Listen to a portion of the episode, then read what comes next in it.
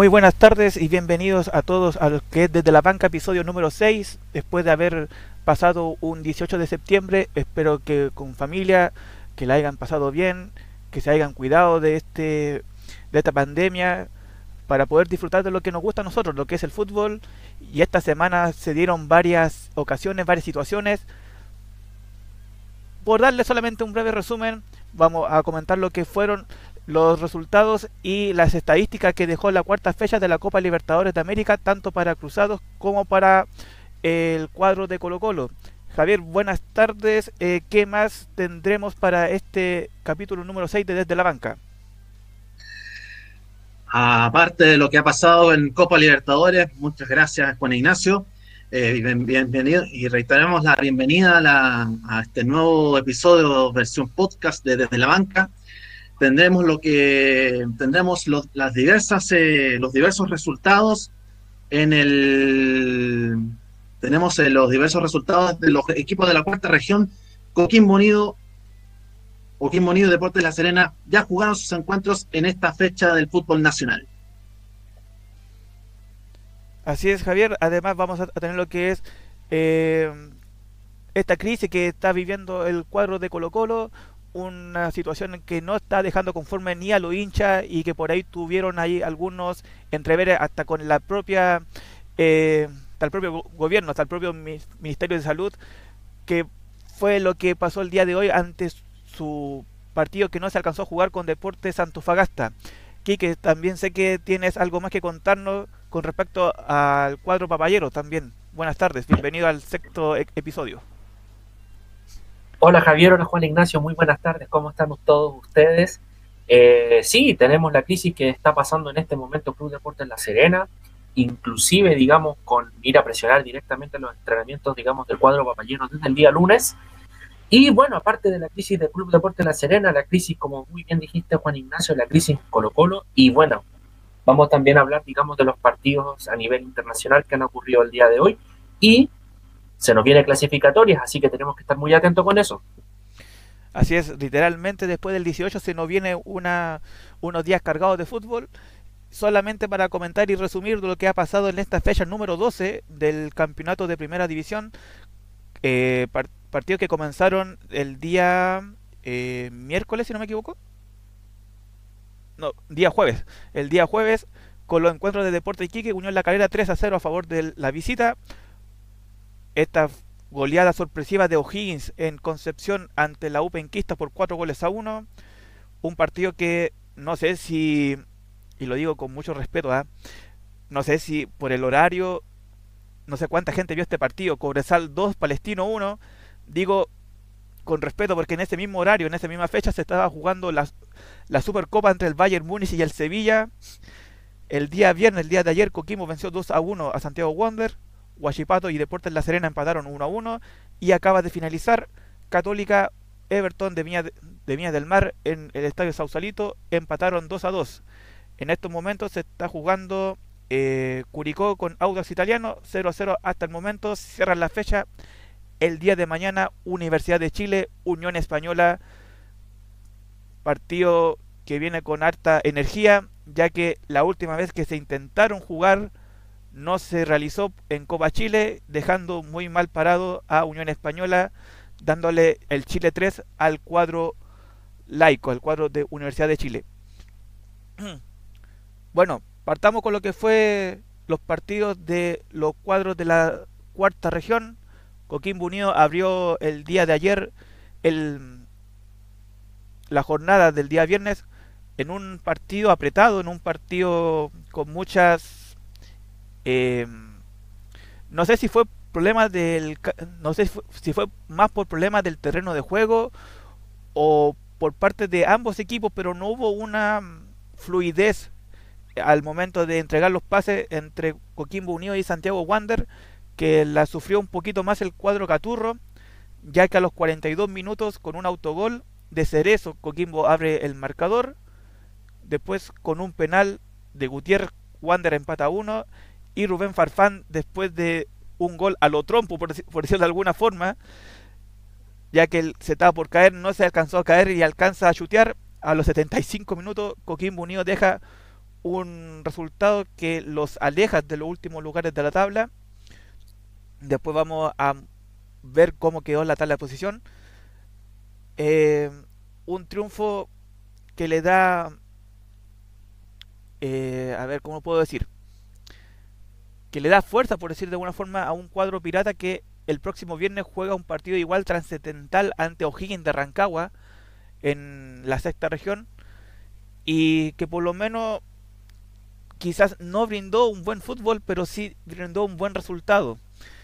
Eh, ¿Con cuál de los dos comienzo para poder comentar este triunfo pirata ante el cuadro Caturro? Eh, Javier, no sé si tuviste la oportunidad de ver el partido. ¿Qué te pareció la, nueva formación que ocupó JJ Rivera y que por lo menos en este partido le rindó frutos y quedó los, con los tres puntos en casa? Bueno, un partido algo, algo trabado en, el, en, el, en, su trayecto, en el, sobre todo en el primer tiempo, que ofreció poca poca variedad en, en llegadas al arco. Eh, el autogol, el autogol que, que, propició Bernardo Cerezo tras, eh, tras, el, tras el centro shot de John Salas fue, la, fue como la detonante de irse al descanso con el, con el 1-0. Y más, bueno, después del segundo tiempo, Wander se acordó de jugar, se acordó de que estaba en la, en la, en los, en la mitad de tabla, y había accedido a ese, a ese empate producto de un penal, me imagino, ¿cierto? Así fue un penal un poco dudoso, pero que literal, pero que finalmente eh, se lo se lo dejaron para que pateara el cuadro Caturro. Claro, eh, el penal, el penal para mí fue, más de un invento del un invento del árbitro. Eh, no, no yo, ni siquiera vi, ni siquiera se, el VAR vio, vio mano y lo, lo, cobraba así a destajo. No, no es culpa tampoco del, del equipo Caturro. Pero, pero aún así el, el, visitante no se pudo llevar los tres puntos ya que Farfán andaba algo más inspirado en, en, ese, en ese asunto. Y andaba inspirado porque era su día de cumpleaños y que lo quiso celebrar con, con un gol de, de, no, no de, una, de una manera más pulcra, pero al menos sirvió para que Coquimbo Unido tuviese los tres puntos y que al menos por esta semana estuviese fuera de todo, de todo peligro. Un clásico porteño que desde el 2007, si no me equivoco, no se jugaba en la cuarta región. Y que tuviste el partido, viste algunas impresiones, ¿qué te pareció el triunfo pirata ante el cuadro de Santiago Wander? siempre un triunfo es bastante importante, digamos, para las aspiraciones, sobre todo de los cuadros que están, eh, digamos, en la baja tabla. Eh, creo que bastante interesante la línea de tres que, propuso, digamos, en defensa eh, JJ Rivera.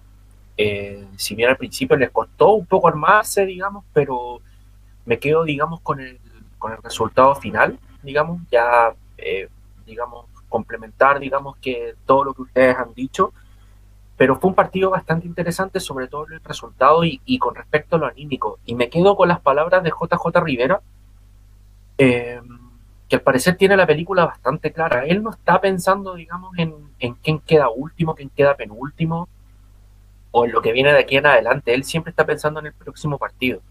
Y el próximo partido es bastante complejo, eh, bastante eh, pensando, digamos, eh, en que O'Higgins también eh, viene de un triunfo, de un triunfo bastante contundente, pero creo que el ir, digamos, eh, partido tras partido, digamos, va a ir lubricando y va a ir aceitando en este caso eh, la máquina pirata. es el tercer partido, digamos, de JJ Rivera y ya tiene seis puntos de nueve, lo que es bastante bueno, digamos, para las aspiraciones de permanencia, digamos, de del cuadro eh, del puerto de Coquimbo.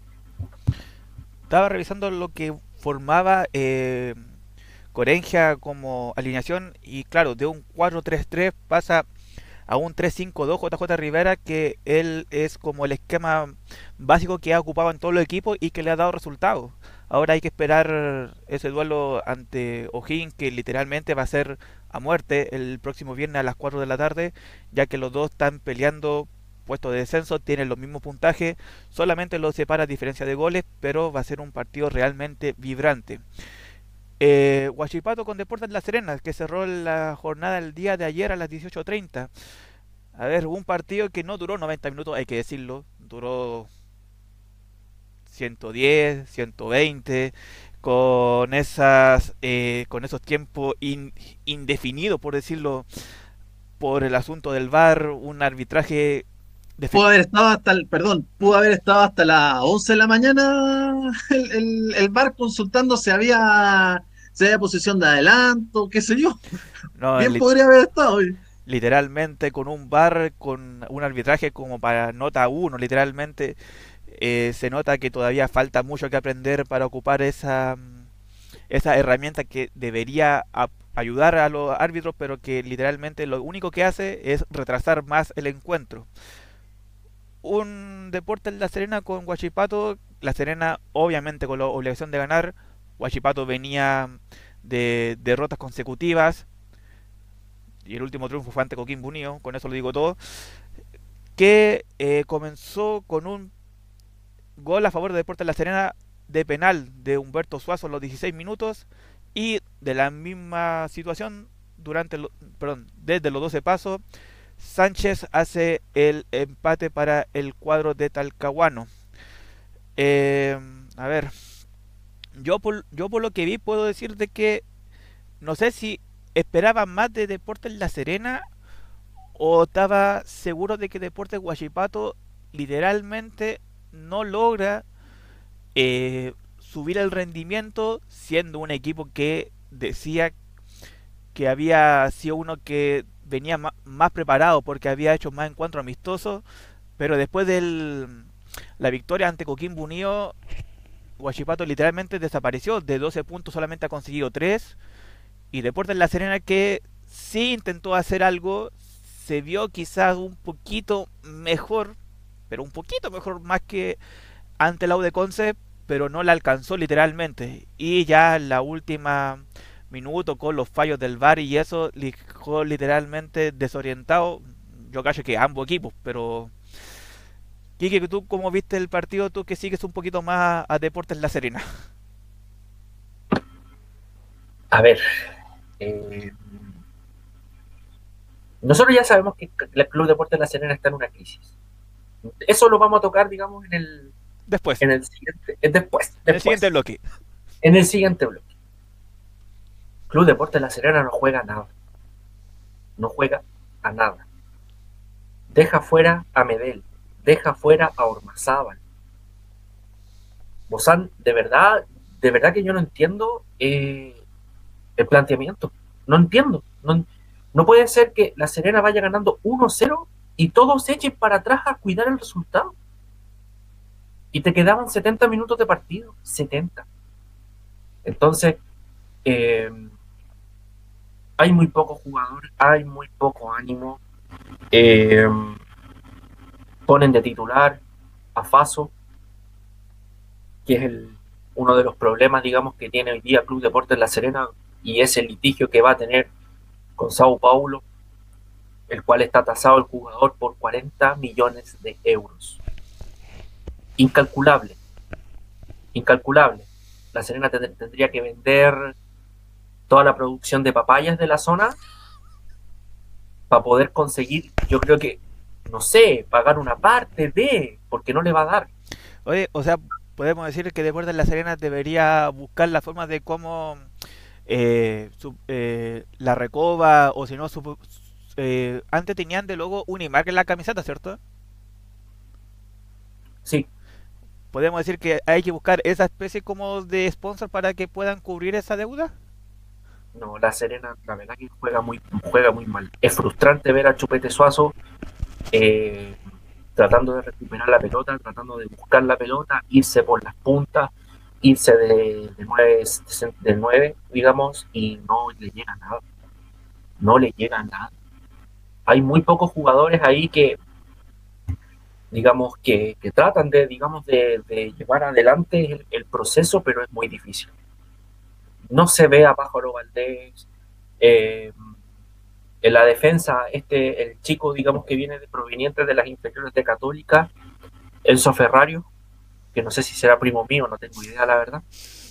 Pero le, le pone, le pone el cabo. Salvó una, en una barrida, salvó el 2-1, era en contra de La Serena. Em, la Serena no juega, simplemente no juega nada. Ya no, no, no, no, hay cómo describir un partido que en el primer tiempo fue malo y en el segundo tiempo fue más malo. Y lo que dicen ustedes es cierto, o sea, eh, el VAR se demora prácticamente cinco minutos en realizar cada jugada para nada, nada. O sea, los offside, aparte que los cobran tarde, dejan que la jugada termine. Hubo una jugada en el cual cobran offside, esperaron que la jugada terminara, ni siquiera que terminara, porque la jugada siguió y cobran offside.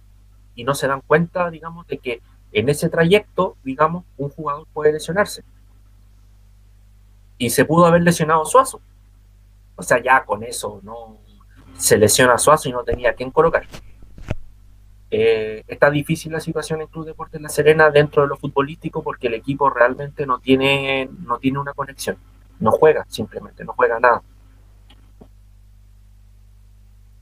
Eh, Javier, algo que comentara, si viste algo, algún compacto del partido de ayer?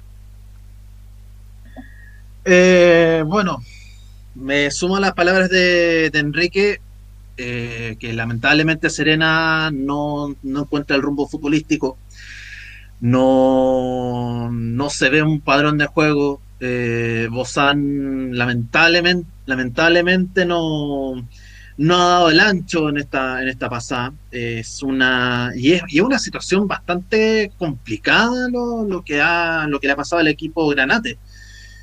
Eh, no, entre, entre Suazo y el pájaro Valdés no se hacen uno porque el, porque no hay no hay no están esas ideas de juego que le, que le imprime el, entrenador y lamentablemente está está haciendo mella de este asunto eh, a Serena, Serena se le viene complicada ya se le viene complicada la pista. Y con esto una vez más se le se le, se le va notando el que el rumbo que está teniendo no, no está siendo próspero. Está siendo último en la, en la general en la tabla general.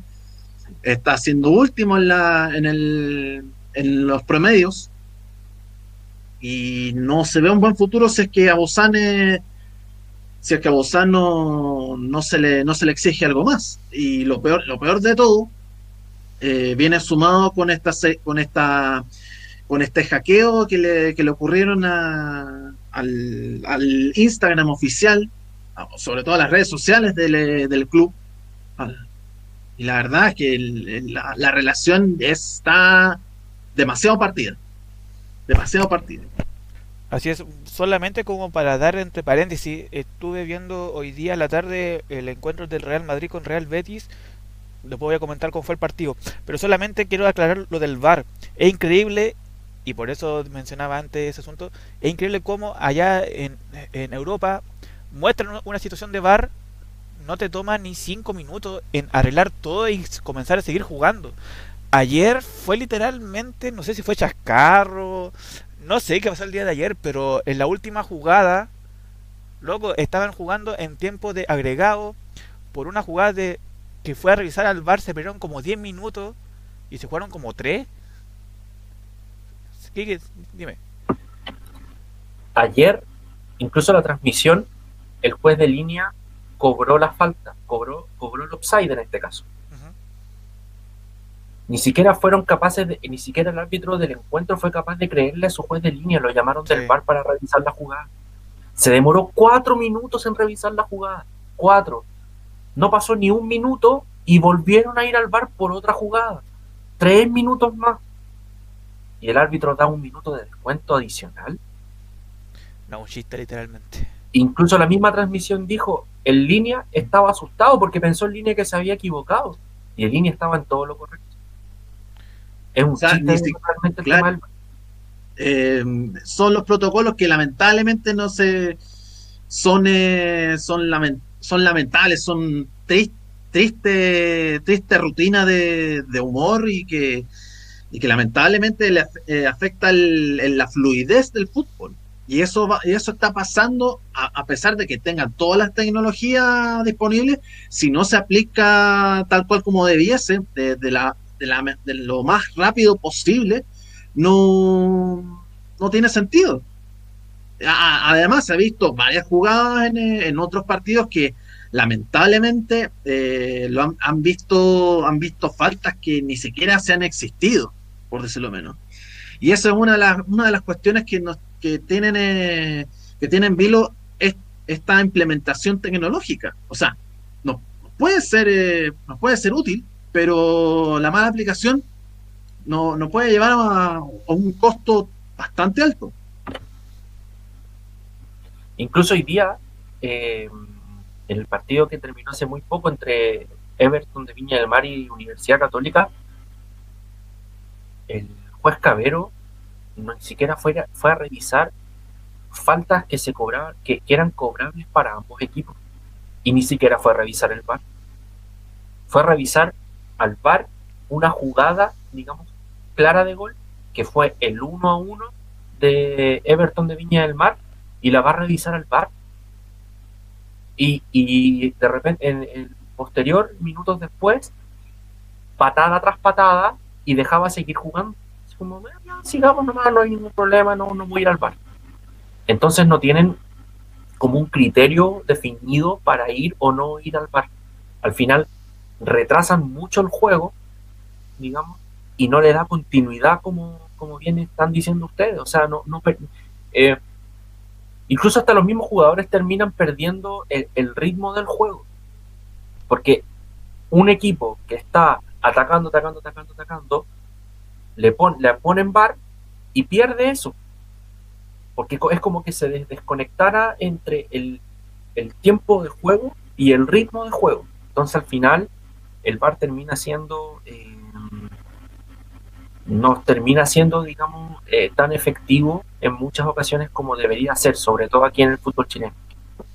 Y ese era uno de los grandes miedos que se tenía al momento de que se sabía de que se iba a implementar, o sea, corrían esos rumores de que podía pasar este es lo mismo que está ocurriendo ahora se preveía que iba a pasar, no se tomaban las consecuencias y bueno, ahora están pagando lo que no se pudo o no se puede si no quieren encontrar o cómo solucionar todos estos problemas. Solamente para rematar y así terminar este asunto del bar en Europa, una jugada, bar 5 minutos. ¿Cuánto dan de mm, como de agregado? Por lo menos 3. ¿Qué pasó ayer? Bar 10 minutos, ¿cuánto da de agregado? 1. Imposible, ya con eso lo digo todo. Así que ahí tienen mucho mucho la escuela de árbitro, no sé quién ve ese asunto, no sé si la, la misma ANFP o no sé si el... No sé quién ve ese asunto bien del bar, pero tienen que ver ahí cómo poder mejorar eso y no retardar y hacer algo que es un espectáculo con emoción, literalmente se ponga en algo súper latero. Eh, oh, una cosa, Juan Ignacio. Eh, acuérdense de que cambiaron al presidente de la comisión de árbitros de la NFP. Buen punto. Ya no está Enrique, ya no está Enrique Oces, ahora está Jorge Osorio. Buen detalle ahí.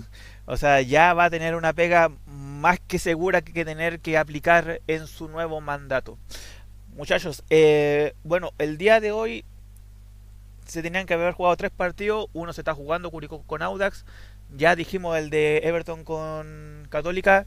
No se jugó el de Colo Colo con Antofagasta por algo que vamos a hablar después. Metámonos en el asunto de la crisis de deportes en La Serena, una, eh, una situación de la cual venimos hablando desde prácticamente estos seis programas que hemos eh, conversado. Una situación que no se debe solamente por el hecho de que vaya último con seis puntos.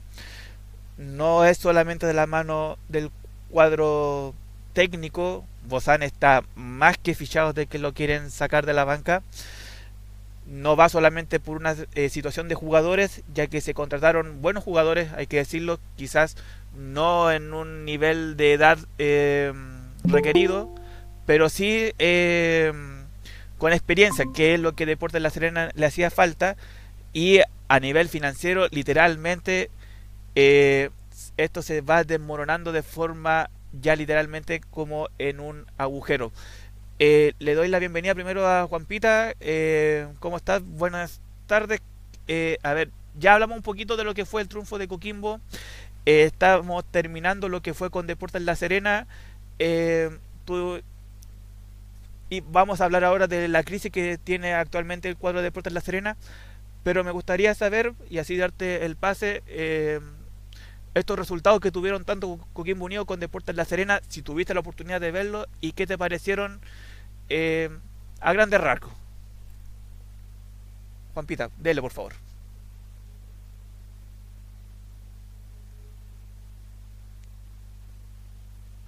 ¿No se escucha? eh, ¿No me escucho yo o Juanpita tiene problemas con el audio? Eh, yo tampoco, yo tampoco he escuchado, así que Eh, Juanpita, Puede ser que por ahí me escuchen. Ahí sí, ahora sí, ahora sí. ahora sí Juanpita, por Ya. favor. Bueno, ¿cómo están todos? Buenas tardes. Eh, saludos a todos eh, en el panel y a los que nos están escuchando. Eh, la verdad, con, no sé, tengo un poco de pena porque uno uno se encariña con los equipos de la región independiente, te sientas o no muy representado por cada uno de ellos y, y da lata. Yo de corazón siempre he sido un poco más cercano a Coquimbo Unido, pero no por eso dejo en desmedro lo que está pasando Club Deportes La Serena, desde nivel institucional hasta, hasta ver lo que vemos en la tabla de posiciones, que lamentablemente está, está caída y bien caída en el fondo de la tabla. Eh, pero como dije, quizá en, en algunos otros episodios del podcast, eh, a veces el fútbol refleja otras cosas. Y hasta el nivel regional gubernamental de La Serena está bastante, bastante tras mano con esto que se supo de, de que hay ahí un fraude por 9.800, incluso creo que son más millones de pesos. Entonces, ustedes saben que a mí me gusta hacer como estas analogías y, tengo ese como sentimiento un poco un poco triste, más allá del, del análisis deportivo que me imagino que ustedes ya hicieron a cabalidad. Así es. eh, bueno, vamos a comenzar a hablar. Tenemos dos equipos con crisis, literalmente, hay que decirlo. Uno a nivel ya eh, de equipo grande, por decirlo de alguna forma, como es Colo Colo. Pero vamos a partir por lo que nos interesa, que es Deportes La Serena. Bueno, yo ya di ya muchos argumentos. Eh, Kike igual dio un poco de los puntapiés de por qué, este, por qué esta situación de club de deportes. Eh, Quique, tú te manejas un poquito más en esto, tienes un poquito más de, eh, de datos. ¿Nos puedes tirar así como a grandes rasgos por qué Club Deportes de La Serena está donde está?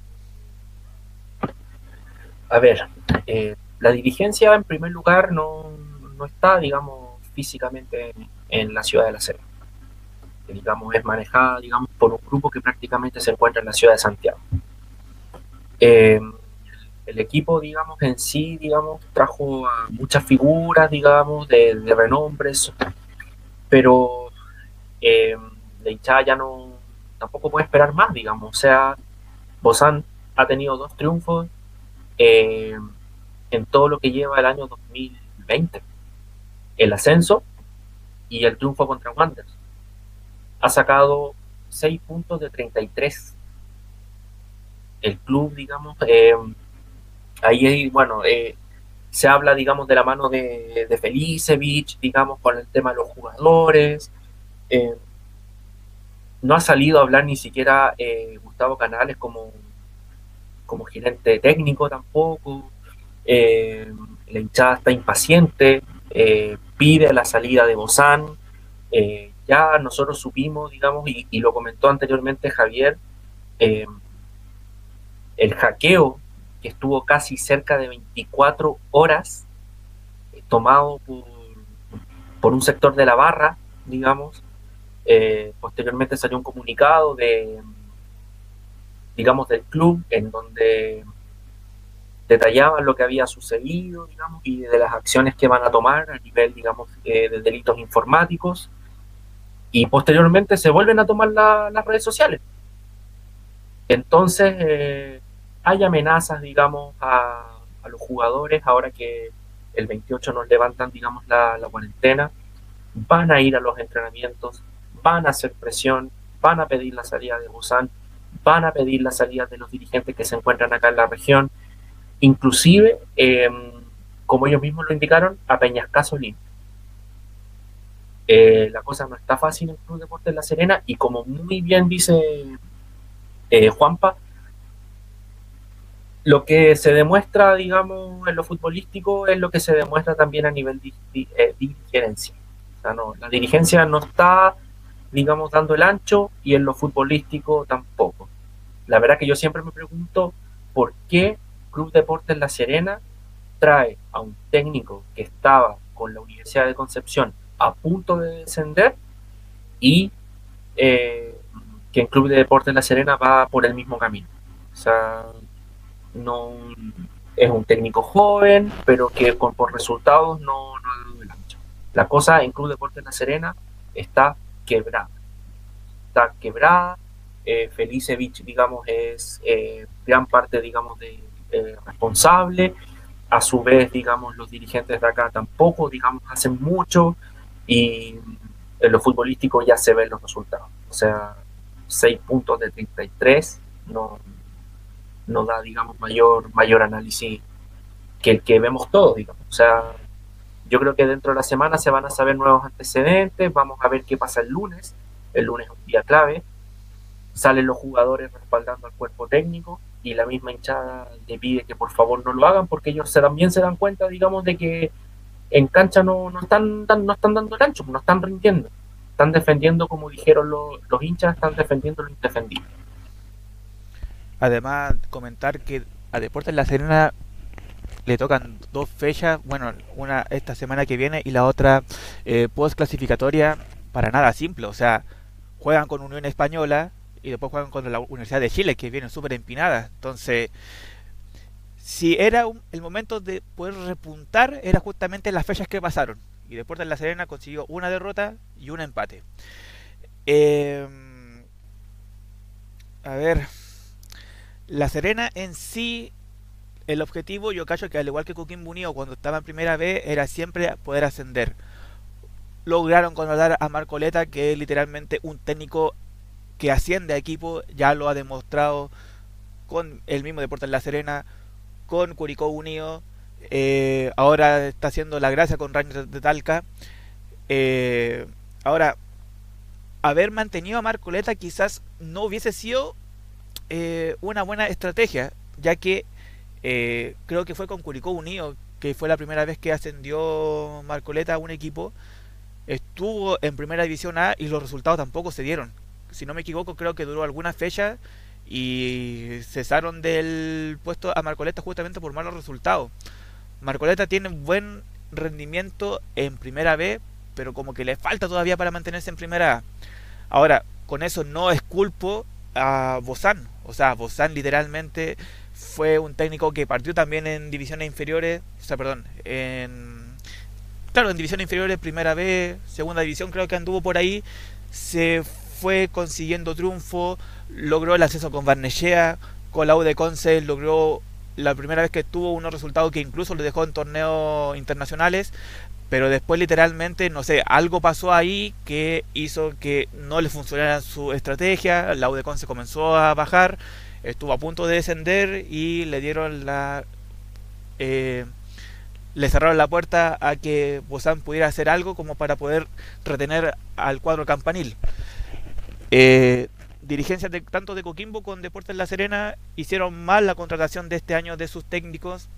Coquimbo por lo menos la supo retener sacando a Corenja, poniendo ahora a JJ Rivera, pero Deportes La Serena tiene que hacer lo mismo. Ya Bozán ya no está como para poder eh, encumbrar a un club deportes que está en baja a nivel futbolístico y a nivel económico, eh, como tanto dijo Juan Pita como lo dice Kiki, incluso yo lo mencioné en el último programa, que si Deportes La Serena no sube el rendimiento y ya este problema financiero que tienen con el jugador. ¿Cuál es el apellido, disculpa? Faso, de viene proveniente de Sao Paulo. Que si no logran solucionar el problema que tienen con Faso, eh, ya lo comentamos lo que ha pasado. O sea, bueno, Juan Pita no estuvo con nosotros, pero solamente para hacer el resumen. Deporte Concepción, Lota Schwager, no sé qué más me falta ahí, pero creo que ese programa mencionamos a otro equipo más que por problemas financieros. Fernández Vial. Fernández Vial tres equipos literalmente emblemáticos de las divisiones del fútbol de Chile que al tener problemas financieros no se fueron a primera vez, tampoco segunda, se fueron literalmente al fútbol amateur. Deporte Concepción con Fernández Vial lograron ascender, ahora están en segunda, pero Lota Schwager no se aparece y Naval de Talcahuano también si no me equivoco también lo mencionamos, Naval también está perdido. Entonces, si no mejoran futbolísticamente, van a tener que ver cómo solucionar ese problema que tienen con Faso, pero no creo que a ningún hincha de toda La Serena, inclusive algunos de Coquimbo que le tienen cariño por tener ese clásico que tiene en la cuarta región, no creo que le guste ver a un literalmente a un cuadro de La Serena muertos, descendido y que le va a costar un mundo volver al fútbol profesional si no se soluciona ese problema financiero. Eh, no sé si eh, Javier o Juan Pita quieren agregar algo más al tema o para pasar a otro tema que tenemos en pauta. Yo solo para agregar y, hacer como hincapié justamente en el último comentario, eh, la verdad es que hay que estar bastante preocupado y lamentablemente yo creo que esto se va a ir acrecentando la crisis financiera que pasa el fútbol como institución a nivel mundial. Eh, está pasando desde un equipo de primer nivel hasta eh, lo que estábamos hablando recién, equipos más pequeños como los Tachuague, como Arturo Fernández Vial, etcétera. Eh, pensemos que, que los traspasos, incluso algunos en Europa, no sé, por, nombrar algunos, eh, para que pudiera llegar, por ejemplo, Arturo Vidal al Inter de Milán, tenían que hacer caja y sacar a Godín porque Godín estaba cobrando mucho y todos, todos están ahorrando lucas, todos. Entonces pensemos que las grandes instituciones están tratando de hacer estos juegos medio macabros desde el punto de vista eh, incluso de lo que han hecho los jugadores por el club, como le pasó a Luis Suárez, por ejemplo, en el Barcelona, pero todo es para poder ahorrar dinero. Entonces, si lo llevamos a nuestra realidad, lamentablemente es que eso está afectando eh, mucho más fuerte y ojalá, espero que, que no siga creciendo tanto porque si no el fútbol de verdad que se va a ver muy muy muy afectado y la salud mental de los jugadores es finalmente lo que lo que termina impactando negativamente en el rendimiento físico y deportivo y el nivel del fútbol chileno nunca va a salir del, pozo en el que estamos. Inclusive hay recordar que equipos con, con menor presupuesto económico han tenido grandes rendimientos. Recordar a Cobresal, Cobresal que salió campeón, eh, tenía un presupuesto de 25 millones de pesos y salió campeón. Eh, eh, o sea, las lucas no son el éxito, digamos, para, para un buen proyecto deportivo, para un buen equipo, digamos, para un buen cuerpo técnico. La seriedad, digamos, te va a llevar al éxito. O sea, yo no creo que Chupete Suazo esté cobrando 500 mil pesos. Yo no creo que Pájaro Valdés esté cobrando 600 mil pesos. Faso está tasado en 40 millones de euros. No creo que tampoco esté cobrando muy poco. Entonces, eh, hay que ver, digamos, los éxitos, digamos, pero desde lo más simple. Equipos que no tenían nada y lograron, digamos, eh, hacer, digamos, eh, un, buen, un buen proyecto futbolístico. Y el caso más claro en el último tiempo, digamos, es lo que pasa con lo que pasó con Cobresal. Javier, ¿algo que comentar o si no cambiamos el tema? Bien, cambiamos el tema entonces. Vamos al, segundo equipo que mencionamos que está en crisis y esto también va con eh, la cara eh, mala que tiene los equipos en Copa Libertadores. Me refiero a Colo Colo una institución que el día miércoles jugaba un partido trascendental para mantener chances, al igual que Católica, de poder pasar a octavos de final en Copa Libertadores y se encontró con un Atlético Paranaense que si lo ponemos con lo que comentamos en el último encuentro que tuvo Colo Colo ante la Calera, que la Calera literalmente jugó solo, ¿sabe? Paranaense pasó exactamente lo mismo jugó solo. Colo Colo no se vio en casi todo el partido, a no ser los últimos dos tiros que fueron al área, al arco del cuadro brasileño, y que literalmente se partió en el papel en el sentido de que tenía que hacer Colo Colo los goles.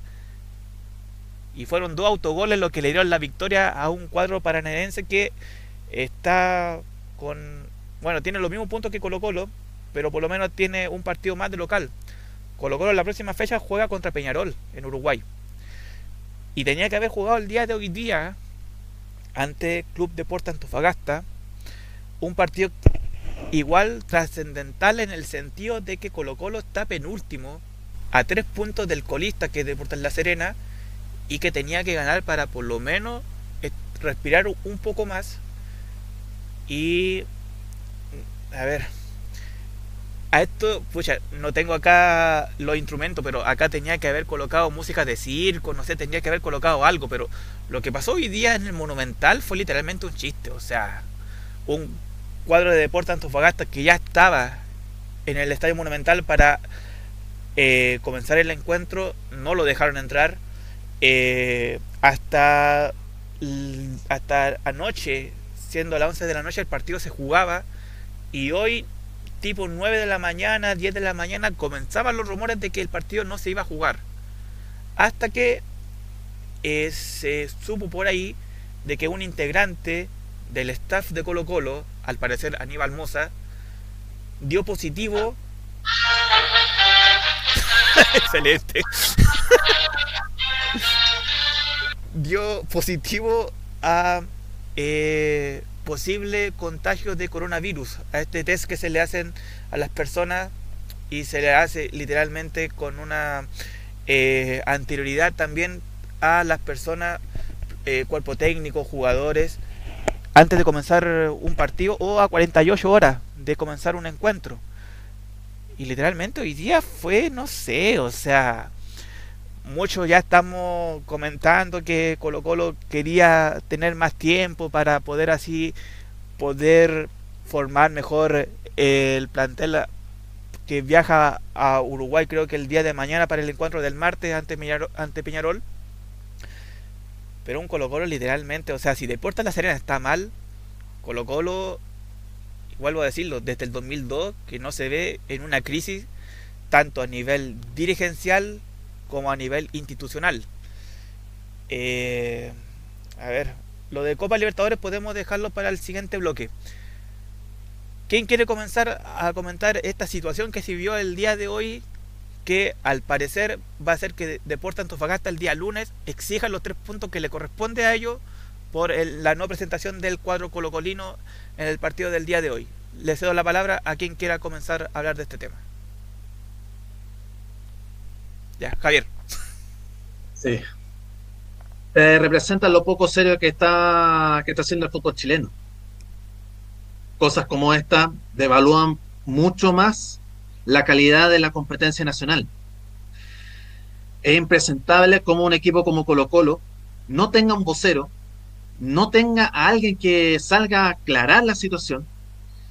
Lo peor de todo es que no han, es que el día de ayer no entrenaron. No entrenaron. Y venían sin entrenamiento. Y ahora pasa que el domingo no van a entrenar. Y, el, y, ahora dado la casualidad de que a, eso de las cuatro y media estaban citados, estaban citados todos a entrenar. Después del de, de, pasar del descaro de suspender un encuentro y que ya venía Antofagasta con, con, la, con la con el equipamiento posible, entrando al estadio y después dicen que no se va, no se va, no se va a dar el encuentro porque había un integrante del staff que viajó a Brasil y que se, se impregnó de, de, COVID positivo. Lo, y lo peor, lo peor de todo, y lo más raro de esta circunstancia, es que me, me causa indignación de que solo una persona, pero una persona del staff, una, persona del staff haya sido contagiado y no jugadores. Es más poco serio todavía. Y, lo que, y que tenga que salir el, Ministerio de Salud a través de, sus, de la subsecretaria, que es eh, que, que, por lo que hemos investigado que es eh, hincha colocolina también,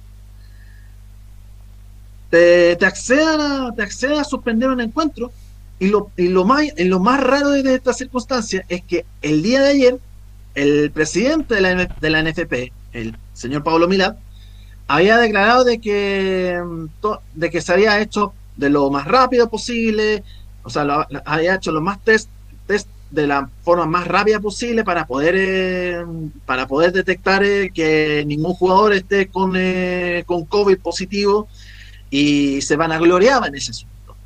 Y ahora con esto, de que haya un solo dirigente, que puede ser Moza, puede ser Leonidas Vidal, puede ser Marcelo Espina, y que te suspenda solo porque un dirigente, un dirigente haya viajado, de verdad refleja lo poco serio que es la competencia. O sea, pásele la copa. ¿Para qué queremos? ¿Para qué quieren más, más equipos para competencia? Tanto que adoran a Colo Colo, tanto que adoran a la U. Pásale la copa a los dos que, entre ellos dos se maten.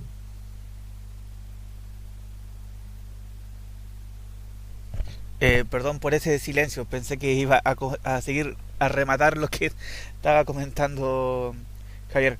Bueno, eh, estaba leyendo por ahí declaraciones de que literalmente entre las 10 y un poquito, entre las 10 de la mañana y 18 horas, por, por darle así un, un lapso de tiempo, literalmente se pasaron la pelota entre que la dirigencia de Colo Colo estaba diciendo que apelaba a lo que la, eh, el Ministerio de Salud estaba eh, los datos por el cual ellos prohibían el partido, después el Ministerio de Salud pone una carta de que ellos no eh, tuvieron eh, cabida en dar esa declaración, o sea, ellos no suspendieron el partido.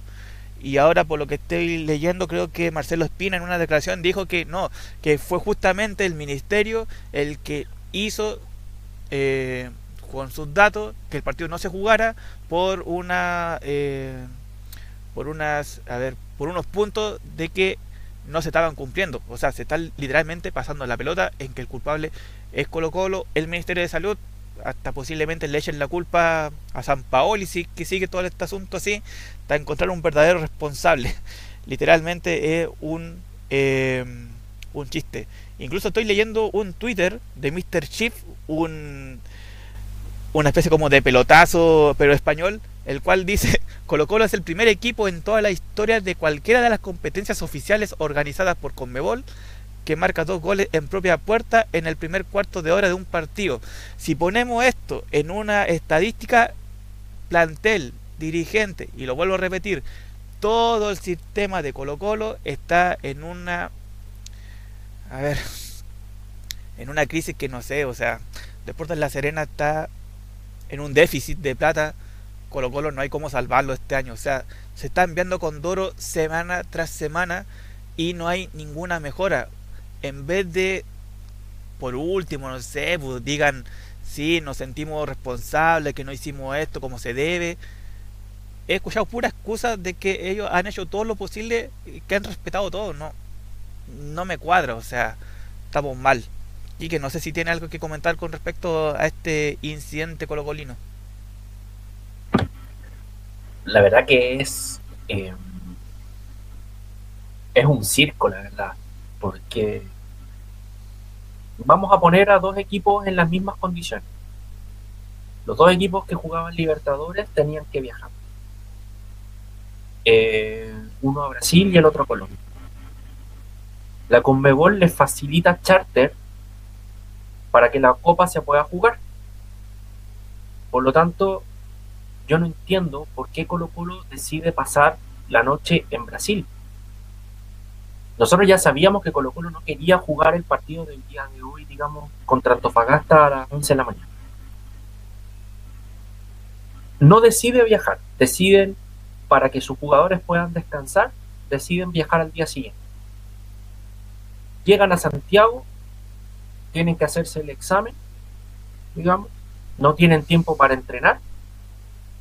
Los resultados están hoy día a las 7 de la mañana y la pelotera pasa entre que el club dice eh, es un agente, digamos, del cuerpo técnico, en este caso de los jugadores, que dio positivo al PCR y posteriormente indican, digamos, de que es un dirigente del, plantel, el cual eh, pasó por, por un contacto estrecho y que posteriormente dio positivo. Suben los citados al partido del día de hoy. Antofagasta tenía conocimiento desde el día de ayer que el partido no se iba a jugar, que había un tema, digamos, de, de contacto y la NFP los hace venir igual. Se pasan la pelota entre quién es el culpable, quién, digamos, eh, dio la instrucción de no jugar el partido. Muchos dicen de que de la subsecretaría llamaron a la NFP para que el partido no se jugara otros dicen que fueron los dirigentes los que pidieron no jugar por, el, por esta situación. Y al final eh, termina, digamos, con un Antofagasta yendo al estadio. A los minutos retirarse del estadio. Y al final termina siendo todo un, show, digamos. Eh, ya no sabemos si es televisivo o no. Eh, pero pasa a ser, digamos, un, un chascarro de aquellos, digamos, una vergüenza de aquellas. Porque al final uno dice, perfecto, Católica tenía, que, tenía la opción, digamos, de, de haber pedido aplazar el partido y lo más probable es que lo haya hecho. Jugaba hoy día a las 4. Viajaron el mismo día, desde, digamos, desde Cali a Santiago. Se hicieron la PCR llegando a Santiago y se lo tuvieron que realizar en el propio... Eh, en el estadio. No tenían autorización para poder entrenar el mismo día jueves. Recién pudieron entrenar el día de ayer a las 6 de la tarde y un poco. Tuvieron que armar un plantel para el día de hoy. Y aún así Católica decide jugar, juega y saca un resultado que claramente no era el que esperaban, pero mantienen, sacan un punto. Y ahí volvemos al tema anterior la seriedad, digamos, el trabajo, la responsabilidad, digamos, de los cuerpos dirigenciales. De verdad que lo que pasó con Colo Colo, eh, y es lo que, se, lo que conversábamos anteriormente, es digno de análisis y lo que se demuestra en cancha es lo que refleja también una dirigencia. Eh, Juan Pita, sin comentar lo que pasó en Copa Libertadores con la derrota de Colo Colo 2 a 0 ante Paranaense, ¿qué te parece todo esta, este show que se cursó de que se produjo el día de hoy y que dio con el no jugarse el partido entre Colo Colo con Deportes Antofagasta? Bueno, me voy a tomar un poco de, de lo que dijo Kike al final eh, yo creo que la cosa pasa por dos aristas. Uno, eh, ¿por qué tan serio te tomas tú tu trabajo como institución? En todo sentido, ¿ya? Eh, el Kike lo describió súper bien. Él, él, describió cómo se lo tomó Colo Colo, con todos sus desfases, las tomas de exámenes y cómo lo hizo la Católica. Si me preguntan a mí, que yo soy un profesional de la salud y creo tener un poco más de, cercanía, por supuesto, con el área, eh, creo que lo que hizo la Católica, sacándome acá la camiseta de hincha, lo que hizo la Católica es lo correcto. Tú tienes que entender, y cada equipo, por supuesto, que tiene tremendos, eh, digamos, eh, equipos médicos que entienden esto igual como lo entiendo yo, entonces tú tienes que entender y planificar, prever que el resultado del examen se demora. Y se está demorando generalmente casi 48 horas, un poco menos. Para el fútbol se supone que se pueden acelerar un poco más las cosas. Eh, teniendo en cuenta eso, ya lo que hizo Colo Colo de planificar, de quedarse allá y no devolverse eh, el mismo día, ya eso está mal.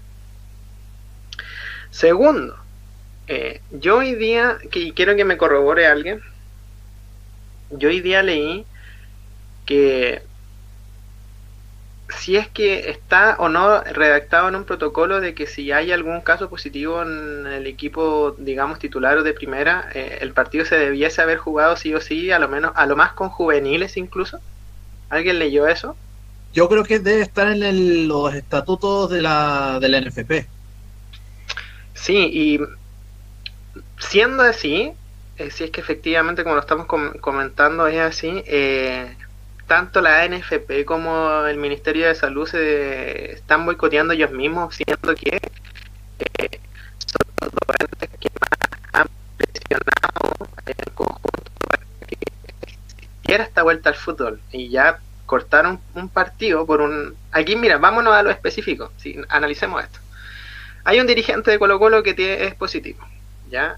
El MinSal dice que no, que hay que suspender el partido porque no se sabe bien cuáles son sus contactos estrechos. Bien, pero ¿cuántos otros más jugadores, y me vuelvo a repetir lo mismo, cuántos juveniles eh, más de Colo Colo estuvieron y están acá, y están en Santiago concentrados? Podrían haber ellos mismos haber sacado la cara por el partido y haberlo jugado, porque lo que dije en un comienzo es que uno pasa por el problema de Colo Colo y otro por respeto al fútbol. Acá hay un equipo como Club Deporte Antofagasta que tuvo que hacer un desembolso de dinero, de arriesgarse a viajar, sean como sean los protocolos, tú te arriesgas en todo momento de que el COVID, se te, que tú puedas contraer COVID, que te hayan hecho viajar, que hayan sido retenidos los jugadores y todo el cuerpo técnico sobre el bus rompiendo protocolos, ya se supone que no los podían haber, no, no pueden bajar, no pueden hacer ingreso al estadio porque hay un caso positivo del equipo rival. Y claro, y los jugadores encerrados, ¿cuántos, cuántos iban arriba del bus? Al menos más de 20, encerrados ahí por más de media hora. Eso ya es romper un protocolo y, generar una ventana riesgosa para un posible eh, contagio. Entonces me parece que, que es lamentable por, por Antofagasta. Me da, me da pena que los hayan literalmente vapuleado eh, y si ellos van a apelar por los puntos, me parece bien, porque aquí los protocolos se supone que están escritos y diseñados y se pensaron más de alguna vez, y no solamente la NFP, la NFP, el Ministerio de Salud, eh, el Ministerio de Seguridad del Interior del Estado, está todo pensado para que supuestamente estas cosas no, no pasaran. Y si le pasó a Colo Colo, que es supuestamente el equipo más grande del país, como decía Javier, eh, eso, ¿de qué, ¿de qué estamos hablando? ¿Cuál es la vara que, que ver los equipos que no tienen la misma infraestructura o al nivel institucional de Colo Colo y miran para arriba y dicen, oh, mira, a Colo Colo le está pasando esto, ¿qué nos va a quedar a nosotros? Entonces es lamentable porque te guste o no te guste Colo Colo, lo que le pasa a los equipos grandes termina influyendo en los demás. Quique, dime. Hace unas semanas atrás, un jugador de Santiago Morning dio positivo se le separó del plantel. Y al día siguiente Santiago Moni estaba jugando igual el partido. ¿Por qué tanta diferencia? O sea, ¿por qué es Colo Colo? Eh, eh, ¿Por qué? Si, eh, incluso, no tan solo Santiago Morning, San Luis de Quillota pasó por una situación similar. ¿Por qué tanta diferencia? Porque es lo que dice Juanpa, es muy cierto. Si miran al, si el equipo más grande o el que tiene más recursos, el que tiene mejor infraestructura pasa por una situación así, ¿qué va a quedar para nosotros? Para los que miran de abajo hacia arriba. De hecho, eh, ya, y si hablamos de equipos grandes, en, en Europa creo que una competición, no sé si era por Champions o era por Liga, un jugador, si no me equivoco, creo que del Chelsea o del Barcelona, no recuerdo exactamente cuál era, estaba llegando al estadio, se le vio que tenía eh, posible mm, caso de COVID, se le excluyó y el resto entró igual, porque el resto estaba en condiciones de jugar el partido. Entonces, por un jugador no te puedes tirar abajo todo un plantel. Si lo ponemos en este caso, que es un dirigente, leí por ahí, no sé si será cierto, que creo que el presidente de, de la Católica tuvo una situación casi parecida creo que él tuvo al parecer un contacto directo con una persona que estaba infectada y él hizo lo que tendría que haber hecho Moza, no viajar a Colombia. En el caso de Moza era no viajar a Brasil, haberse quedado acá, haberse cuidado y ya después no sé si creo no sé si hoy viajó a Viña o creo que no, pero por lo menos él hizo el protocolo de estar en posible infección, no viajar. ¿Sí, Javier? Eh, te, doy otro otro caso. Eh, bueno, eh, Juan Tagle no podía viajar a Viña porque tenía que estar en los protocolos haciendo cuarentena, o sea, mejor dicho, haciendo cuarentena en, en general, pero te voy a dar otro caso de eh, aplazamientos de partido. Y esto sucedió en la tercera ronda de la Copa de la Liga Inglesa entre el Leighton Orient y el Tottenham, en la cual no se disputó el partido, ya que, ya que el, equipo local tenía, tenía jugadores con, eh, con COVID, con COVID positivo y no se realizó el partido y, y al final del y al final del encuentro, bueno, al, final la, la, organización le, le, dio el pase al Tottenham porque tenía que cumplir las dos semanas de las dos semanas de cuarentena. Eso es, eso es el ejemplo que debiese aplicar en el, en el, en el caso de que de que Colo Colo tuviese, tuviese este, este tipo de cosas. O sea, la, ¿para, qué hacen leyes que ni, que ni siquiera, para qué hacen leyes que van a aplicar otros si, la, si al final las vas a romper igual? Es, es un contraste súper súper notorio, súper notorio. Y, y, lo peor de todo, lo peor de todo, está rompiendo las reglas de un protocolo que ya está difundido e incluso en su página web, en la página web de la NFP. O sea, ¿qué más insalubre que eso?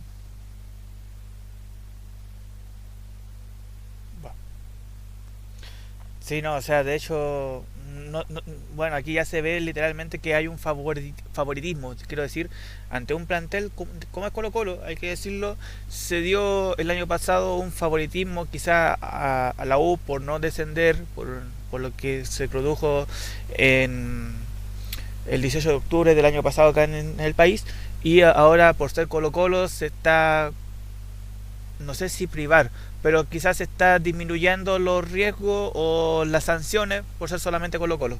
Ahora, si Antofagasta está declarando y va a declarar pelear por esos tres puntos, el plantel, si se diera el caso de que tienen que seguir las reglas, tienen que seguir las normas, Colo Colo estaría en condiciones de viajar a Uruguay entonces para el partido ante Peñarol o no? Porque si no, no es... Claro. O sea, no, no debiese por el, por el dirigente Mira, finalmente acá todo depende de la capacidad que tengan las instituciones de realmente trazar y detectar los contactos, los posibles contactos estrechos de la persona positiva. Si tú de verdad logras generar esa red, determinas quiénes fueron los contactos, aíslas a todas esas personas y si los demás están limpios, la institución debería seguir funcionando. Si siempre acá hay que analizar caso a caso. Distinta es, por ejemplo, no sé, el caso de que si tú hay un jugador, por ejemplo, del, primer equipo, no sé, de Universidad de Chile, en un caso hipotético, y un día están entrenando y entrenan incluso con los juveniles y, y hubo ahí un intercambio, lo más probable es que en ese caso porque no tiene jugadores, ahí se bajo eh, bajo eh, bajo mi criterio. Ahí podría suspender un partido porque de verdad no tienes a nadie que vaya a defender a tu institución frente a ese, a ese partido. Pero no es el caso que vimos en Colo Colo y ahí yo claro, estoy tratando de hablarle objetivo, pero yo no quiero pensar mal, pero dicen por ahí que piensa mal y acertarás y al parecer eh, el favoritismo y esto de querer sacarse el partido de encima por ser Colo Colo pesó más que cualquier otro protocolo y la verdad es que es lamentable desde ese punto de vista. Y es, y es importante de todas formas pensar de que Libertad de Paraguay no quiso jugar con Boca por la cantidad de contagiados que tenía el primer equipo. Fueron y jugaron igual digamos. Y es, y es verdad, o sea, mientras tú, depende cómo tú trabajes, digamos, puedes detectar, digamos, y sacar, aislar, digamos, a los, a los agentes, digamos, que eh, podrían eh, contener, digamos, el, para poder evitar el contagio, digamos. Pero perfectamente el rival, digamos, se puede oponer, digamos, a jugar el partido. Y, eh, porque al final termina siendo eh, termina siendo riesgoso para, no tan solo para, para el ámbito digamos de los jugadores sino que también termina siendo riesgoso para el rival digamos. Es bien complicado y bueno Antofagasta acusa mala fe por parte de Colo Colo digamos. Y va a pelear digamos esos esos tres puntos.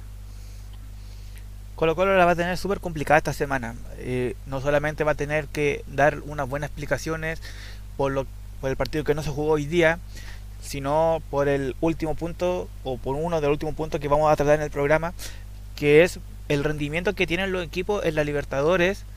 Y pongamos en el caso de Colo Colo al tiro, o sea, Colo Colo, como mencioné cuando comencé a hablar de esta crisis de Colo Colo, no jugó nada, literalmente, que decir, ante Atlético Paranaense, se hizo dos autogoles, está con tres puntos, perdón, con seis puntos, aún tiene chances de clasificar, pero ahora se le viene Peñarol y en Uruguay. Eh, y estamos ante un Colo Colo que ante la carrera no hizo nada, ante Paranense no hizo nada, y como hemos venido hablando todos estos programas, si Colo Colo no tiene a paredes, Colo Colo no hace goles, Colo Colo no llega, Colo Colo no tiene chance de poder eh, darle peligro al portero rival. Colo Colo no tiene nada sin paredes y eso es algo mucho más grave sabiendo de que Paredes, no sé si se habrá recuperado, pero no jugó eh, ante Paranense por una lesión. No sé si iba a jugar hoy día ante Antofagasta. ¿Y qué le queda a Colo Colo? Intentó con Parragués. Eh, Blandi creo que jugó poco. Y aún así no, no le hizo ni el menor rasguño a un paranaense que aprovechó los autogoles y sacó una victoria eh, que le permite soñar con un octavo de final en Copa Libertadores. No sé quién de ustedes vio el partido como para comenzar a comentar un poco de lo que fue ese encuentro. Jair. A ver, eh, fue uno de los peores partidos de Colo Colo, sin lugar a dudas. Eh, sin paredes, eh, Colo Colo, el, el cacique se vio la peor cara que ha tenido en, en el torneo internacional. Eh, llegando, a la, llegando a la ridiculez máxima, por decirlo menos. Eh, le, encajaron dos goles primero. El primer gol fue un tiro libre, o mejor dicho, un tiro de esquina cerca del primer palo del arquero y no sale a cortar. Brian Cortés no sale a cortar y le, le gana, el, le gana el, espacio su propio defensor, tratando de evitar que no, que no cabecee pero que, lamentablemente terminó en gol en contra. Y el segundo gol, pero es que de verdad es una, es, una estupidez tremenda. Si bien no salió a cortar, lo de no salió a cortar, se lo dejó pasar la pelota por, por, un reclamo de una supuesta falta que le hicieron a, a Garel Soso. O sea, es la, es la peor coordinación que, que, se ha visto en, eh, en todo este tiempo. Está, estamos viendo la peor cara de Colo Colo y estamos viéndole y, y, mucho antes de los dos goles eh, se lesionó Pablo Moche tiene un tiene, eh, le dio un desgarro le dio un pinchazo en el en, lo, en el cuádriceps. Y eso es que eso fue ya la detonante de, de lo que se venía. Un Colo Colo sin ideas, un Colo Colo con falta de llegadas, un Colo Colo descoordinado, un Colo Colo desorientado, y que y lo peor se le, se le podía venir ante un partido ante, ante Antofagasta que puede que lo gane, pudo, haberlo ganado sin, eh, sin, este, sin este tipo de ridículos que hicieron que hicieron todo lo posible por no jugar ese partido. O sea, más que eso, no, no hay por dónde.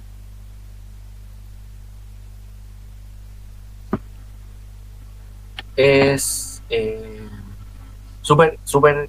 Eh, es ya dramático, eh, porque al final ponen el listado a Esteban Paredes cuando ellos mismos sabían que Esteban Paredes no iba a jugar. Como para generar un temor así referencial, va a jugar Paredes hacen jugar desde el primer minuto a Matías Fernández, que viene recién recuperándose en una cancha sintética. O sea, eso es ya de verdad que eh, no, no tiene, digamos, eh, yo creo que hasta los tres chiflados no se mandan tantas embarradas en un solo partido. Ya esto es un tema institucional. Colo Colo no jugó a nada. Tuvo la mala fortuna de dos autogoles digamos, pero mala salida del arquero. Blandi cortado.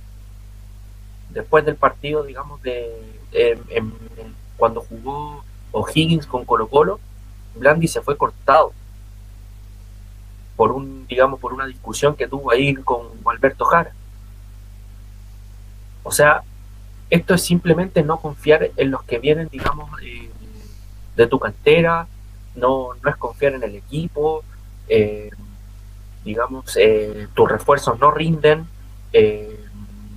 tu institución no te acompaña, o sea, si tú haces algo mal, Colo Colo sabe superar eso y hacer algo peor. En el, el equipo se vio sin idea, sin fuerza, sin convicción, se vio un equipo eh, lento en muchas ocasiones, el rival tampoco era una maravilla, digamos, de decir, no, aquí lo pasó por encima, no. Colo Colo tiene seis puntos, digamos, eh, tiene hartas opciones, digamos, de, poder pasar a la siguiente ronda, que para el fútbol chileno sería bastante bueno, pero digamos, no, es un, un, equipo, digamos, que demuestre algo vistoso, que demuestre algo, digamos, con, con categoría. O sea, Colo Colo no llega, o sea, no, genera, se, se lesionan, tienen una enfermería, yo creo que, digamos, en todas las líneas. Eh, Colo Colo no tiene profundidad, eh, tienen que apostar por volados, si volados no rinde, no, no, hay, no hay ocasión de gol, no hay peligro. Eh, Parragués no juega mucho, eh, no tiene continuidad, eh, teniendo opción de Maturana, Maturana va a pedir salir, digamos, de, Colo Colo al final de la primera rueda, porque tiene clarísimo que no tiene opciones en Colo Colo. Eh, la verdad que el equipo, digamos, en todas sus líneas no es un fracaso, es un fracaso, fracaso. O sea, Colo Colo tiene seis puntos en un grupo, no, no voy a decir en un grupo sencillo, pero es un grupo totalmente accesible. Yo tuve la opción de, poder ver el partido, digamos, y de verdad que Colo Colo no, no hila dos pases seguidos. Yo no sé cómo Matías Fernández no se lesionó, digamos, porque de verdad que Matías Fernández en, en el proceso de recuperación que está, porque todavía no está un 100%, lo mandan el primer minuto en una cancha sintética. Todos sabemos lo que significa jugar en una cancha sintética, o sea, los, profesionales sufren jugando en una cancha sintética es súper complicado ir a jugar a un, Bicentenario de la Florida, a un Nicolás Chaguán. Es súper complicado jugar en una cancha sintética. Y ponen a Matías Fernández, digamos, como salvador del equipo a, a reventar, digamos, para ver si puede sacar algo. Ponen en el listado de jugadores a, digamos, a, jugadores que claramente no iban a ser de la partida, que ni siquiera estaban, digamos, eh, considerados para entrar ni siquiera en el segundo tiempo. Entonces Colo Colo realmente está haciendo todo mal, todo, todo mal. Es una película de terror que vive Colo Colo literalmente y que esperemos el día martes a las 19.15 por lo menos pueda pelear un poquito ante Peñarol y así tener chances en la última fecha ante Jorge Wilstermann acá en Santiago. Pero todo depende de ellos, no depende de la hinchada, ahora depende del club, de los jugadores y del técnico, es que Gualberto Jara sigue en banca en estos días. La otra cara de la moneda la tuvo Universidad Católica, que después del partido de Colo Colo jugó, hay que decirlo, un partidazo ante América de Cali, tuvo grandes chances de poderse traer los tres puntos acá a Santiago. Es, lamentablemente después de un error que tuvo Matías Dituro casi a los primeros 20 minutos, si no me equivoco, del primer tiempo, en el cual dejó en ventaja al cuadro de América de Cali, después de un penal fallido de Agüet, después de una no concreción de Pinares, hizo el empate que muchos todavía le, tienen amor y le tienen odio, como es San Pedri. Una he visto por ahí unos Twitter de algunos hinchas de Católica que ya literalmente no saben si amarlo u odiarlo. Pero San Pedro literalmente fue quien dejó, no sé si vivo 100%, pero dejó una buena impresión después de un resultado quizás no muy favorable. Pero Católica jugó yo creo que no veo a una católica jugar así en un torneo internacional contra un equipo de potencia como América de Cali de visita.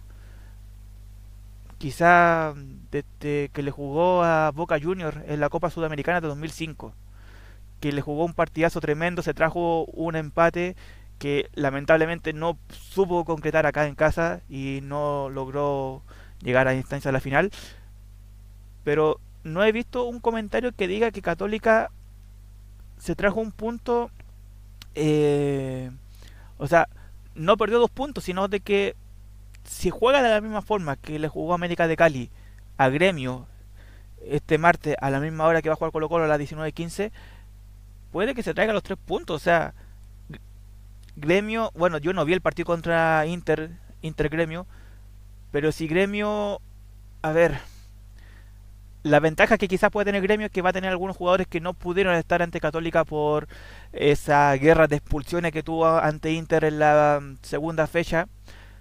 Pero Católica tiene un equipo, tiene equipo para poderse ilusionar y traerse los tres puntos desde Brasil, que lo deje un poco más tranquilo ante su último encuentro, que va a ser justamente ante Inter de Porto Alegre a finales de octubre. Eh, Juan Pita, comienzo contigo ¿Cómo viste a la Católica? ¿Te pareció que está en una instancia de que le puede pelear a Gremio los tres puntos y se lo pueda traer desde Brasil a Santiago para la última fecha? Sí, em, la verdad es que estoy bien optimista con, con lo que puede hacer, digamos, la Universidad Católica frente a Gremio. Eh, las dudas que quizás tuve antes de, la vuelta a la Libertadores respecto a qué tanto podía ser la Católica eh, en ese tipo de cotejo me ha ido quedando un poco atrás. Eh, concuerdo con, contigo en el sentido de que hay un plantel amplio y con una gran calidad de jugadores para poder hacer un buen fútbol, cosa que ya se está notando bastante bien, se nota bastante la mano de, de Ariel Holland en el equipo. Eh, pero sí, a mí que me gusta ser un poquito perfeccionista en todo, voy a ir un poquito más allá y me parece que ese día en particular el medio campo de la católica estuvo un poquito ansioso. Siento que si no hubiesen estado ansiosos, quizás por la presión, esto de querer traerse mucho los puntos, eh, creo que el, el, partido sí hubiese salido completamente favorecido para la católica, independiente del error de Dituro que yo lo condeno al 100% la verdad. Eh, creo también de que nos demoramos, perdón, nos demoramos. Creo que un poco el equipo se demoró un poco en, en intentar neutralizar, no recuerdo el nombre si alguien me puede ayudar, de, del volante por la derecha del equipo de América de Cali que de verdad que estaba haciendo destrozos durante al menos todo el primer tiempo. Eh, y era falta, perdón. ¿Era Rodrigo Ureña? No. ¿O era, o era Vergara? Creo que era, él, parece. Era Vergara. Que, le, que, que la, lamentablemente varios de la, de la UC cometían una y otra falta y otra falta y otra falta. Sentí que, que quizá ahí Holland podría haber dado una pequeña, un pequeño cambio, una pequeña instrucción para, para evitar que cosas finalmente amarillas que se ganan eh, prontamente y que eso finalmente te va condicionando más allá del partido, pero, pero bien, bien por, bien por la UC, bien por ese punto. Eh, quiero destacar a San Pedri, ¿ah? si bien yo no tuve la oportunidad de ver el partido de hoy porque eh, estaba muy ilusionado con lo que podía pasar en Italia con esto de Alexis Sánchez y Arturo Vidal. Eh, sé que hoy día anotó de nuevo y es súper bien, ya es lo que nos hacía falta. Eh, por años la Católica ha traído buenos nueve, se ha criticado mucho la edad de los nueve que trae, pero generalmente trae buenos jugadores nueve y, y, que mentalmente y físicamente esté respondiendo San Pedro y además esté anotando le hace súper bien al equipo y a, él mismo. Y eso se ha notado, así que bien, estoy esperanzado en lo que se puede hacer el martes, como les digo, espero que, que la Católica no vaya ansiosa a jugar el partido, que haga lo que está haciendo, lo que están haciendo muy bien, que es tocar la pelota, que es si se sienten presionados no tienen miedo en volver atrás y empezar desde cero la jugada, ¿ya? eso, eso habla muy bien de lo que está haciendo Holland y el equipo. Están confiando realmente en el trabajo que están haciendo en la semana y lo están intentando plasmar en todos los enfrentamientos eh, independientes. Em, el análisis de los primeros minutos que uno puede hacer de cómo te está planteando el, el, equipo rival el juego. Así que bien, esperemos que, que, el martes pueda suceder algo positivo tanto para el club, que vendría siendo algo positivo igual para el fútbol chileno, que como hemos analizado largamente, estamos ahí un poco al debe.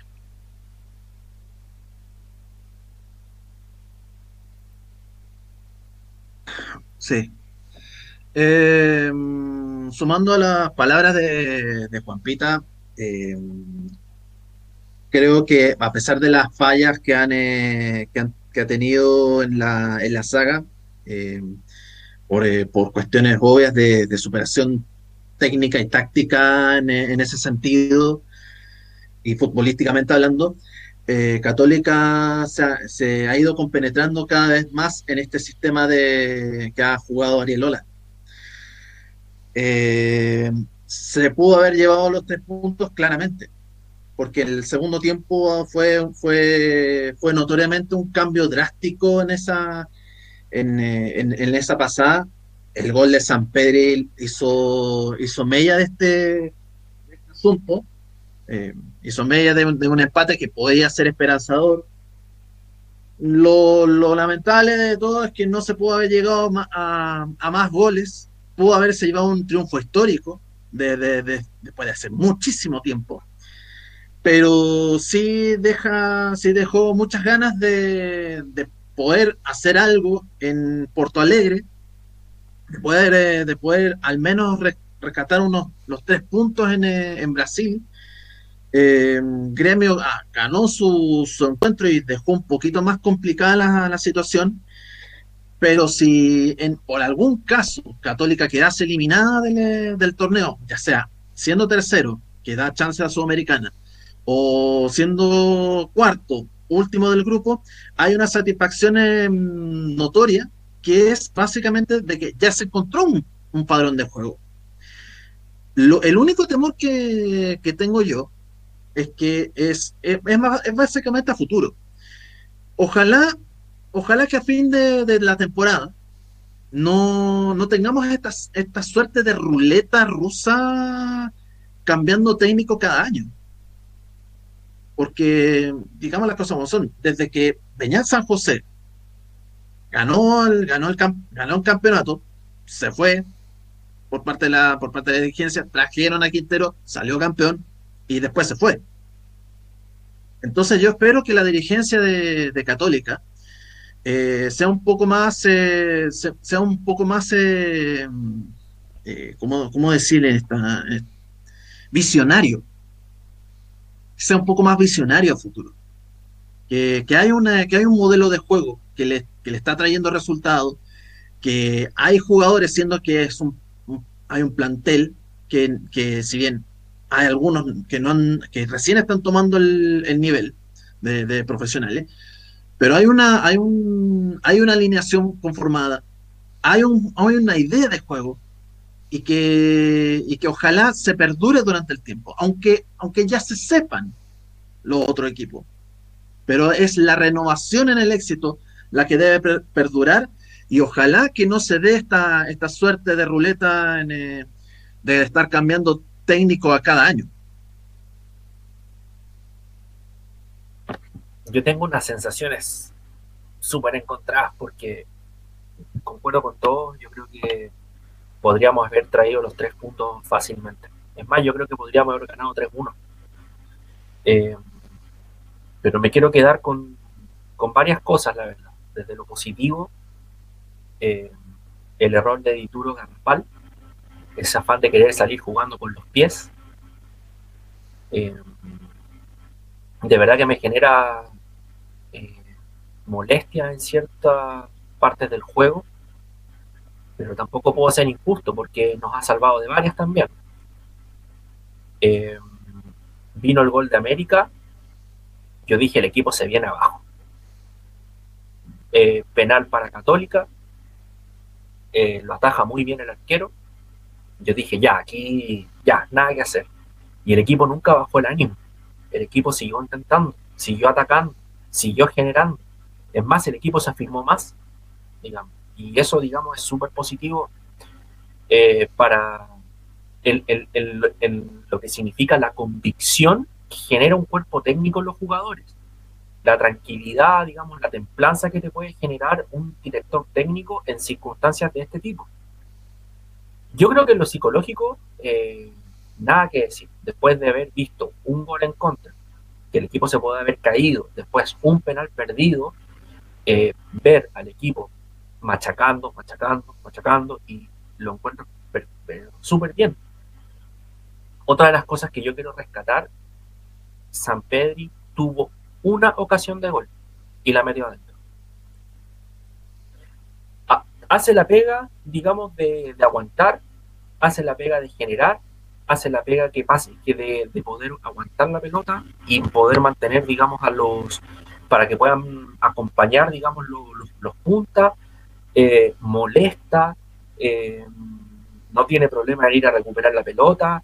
Eh, la verdad que hoy día con el gol ingresó, hizo el gol. O sea, fue a presionar a Johnny Herrera, ¡pum! Gol.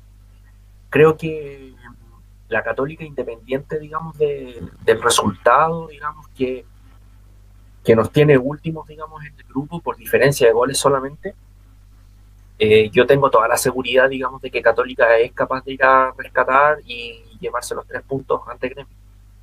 Por lo que juega, por la convicción que tiene el equipo, eh, le dio descanso, digamos, a los jugadores claves, eh, como Puch, Lescano, Chapa.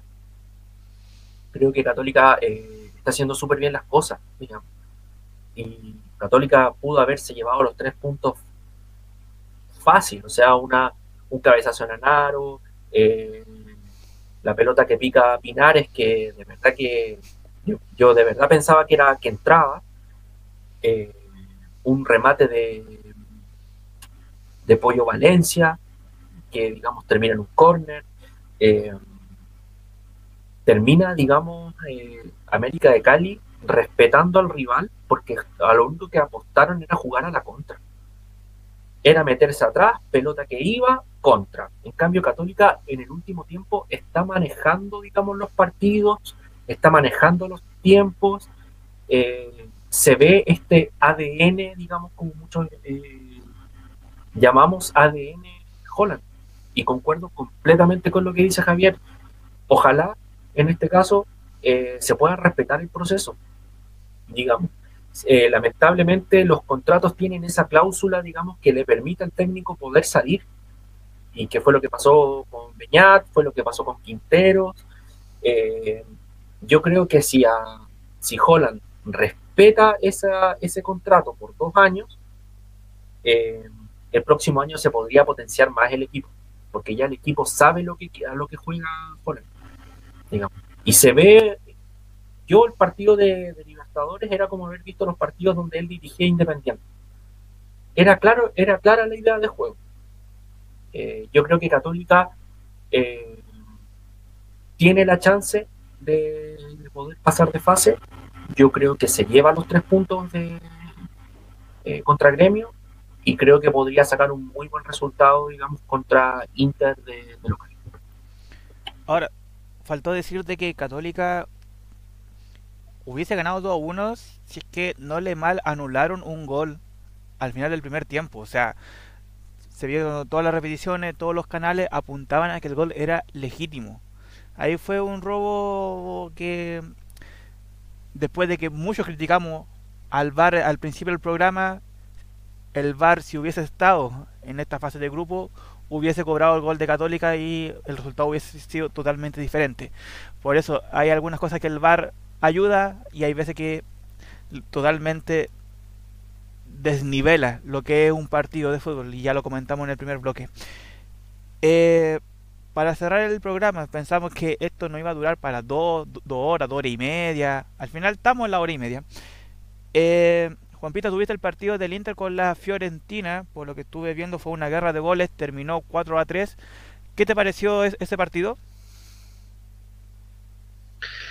Eh, bueno, desde la expectativa, como buen chileno, eh, esperando que eventualmente hiciera el debut Vidal y, entrara Sánchez, pero analizando un poquito más el partido, creo que el Inter partió, no sé si nervioso, obnubilado, eh, fantasmagórico hasta cierto punto. Eh, un equipo sin presencia en el campo, eh, con una transición lenta de la pelota.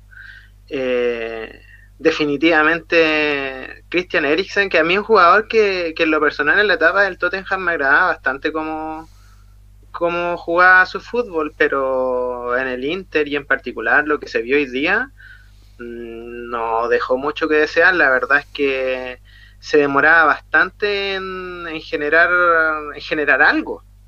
Ya recibía la pelota y la verdad es que era muy lento. Em, de la Fiorentina eh, destaco a Chiesa, Chiesa se comió la banda, ya ahí hay un jugador bastante, bastante bueno, está, está, está, siendo súper regular y me saco el sombrero realmente ante lo que hizo eh, Scarface Riverí, 37 eh, años, ya estandarte ya del equipo, lo que hizo hoy día no parecía realmente un jugador de 37 años. La potencia física y además de la potencia física, la claridad de juego.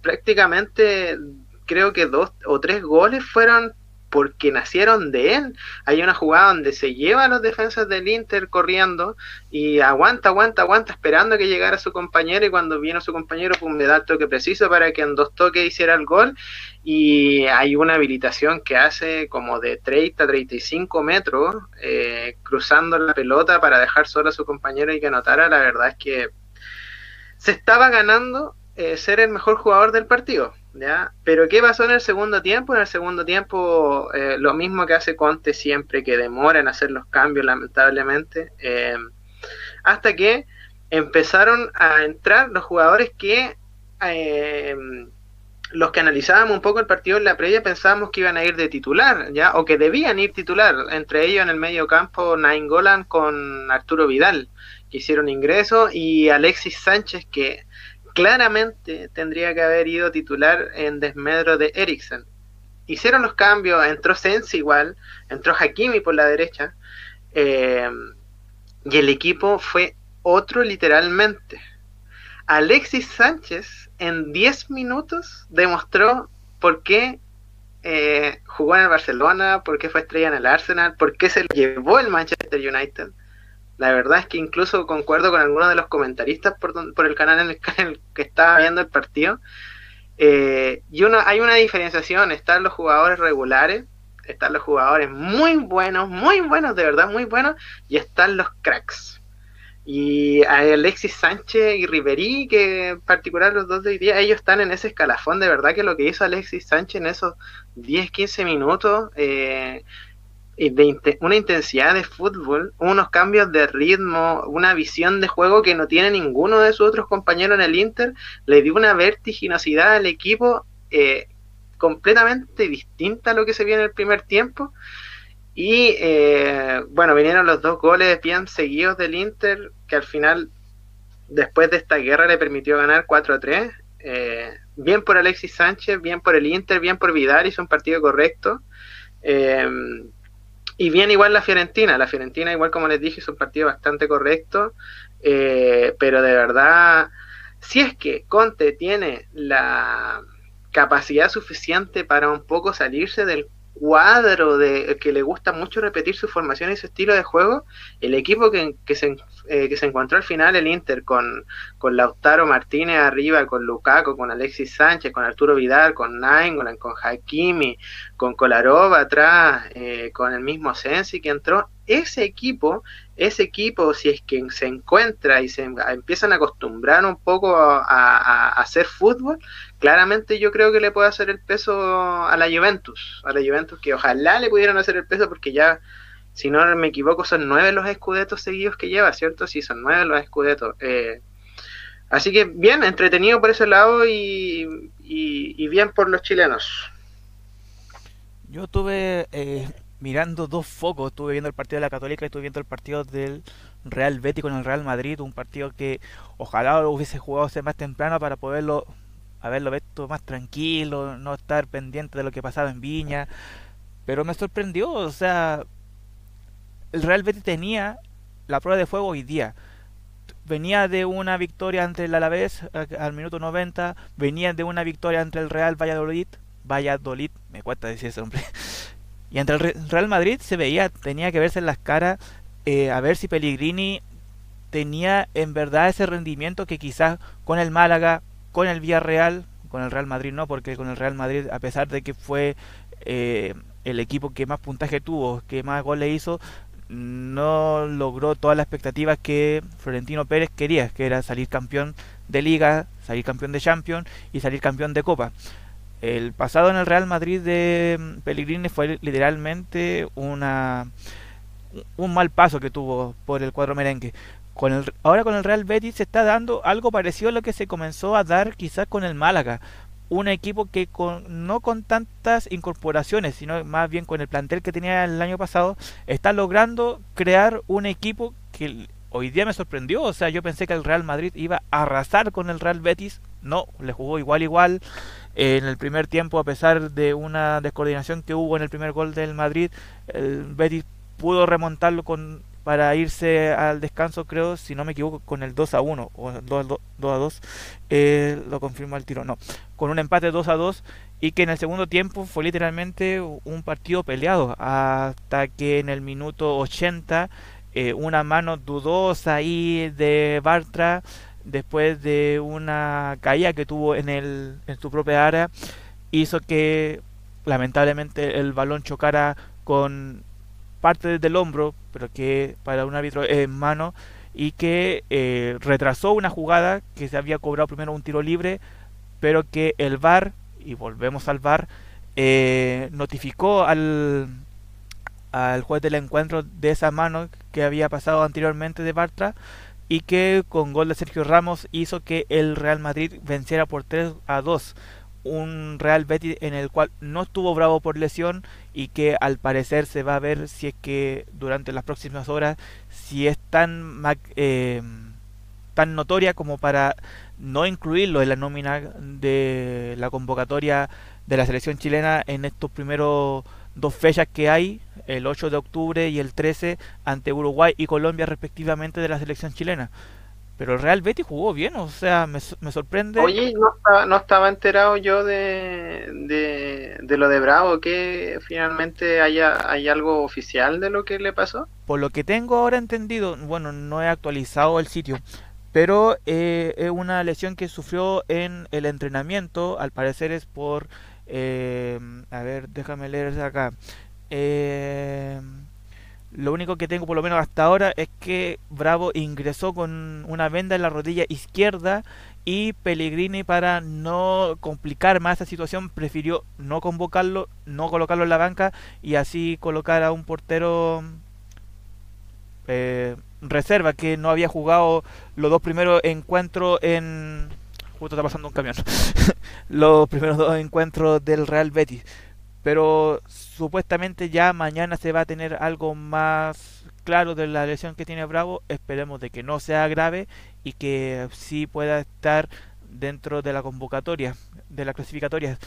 Eh, sí, esperemos porque la verdad es que mm, preocupante sería que no llegara Bravo y también eh, está difícil que llegue Pulgar, incluso que está afectado por, por COVID-19 y también es uno de los jugadores fundamentales en este en este momento en la selección, así que ojalá se recupere para que pueda venir esos dos partidos.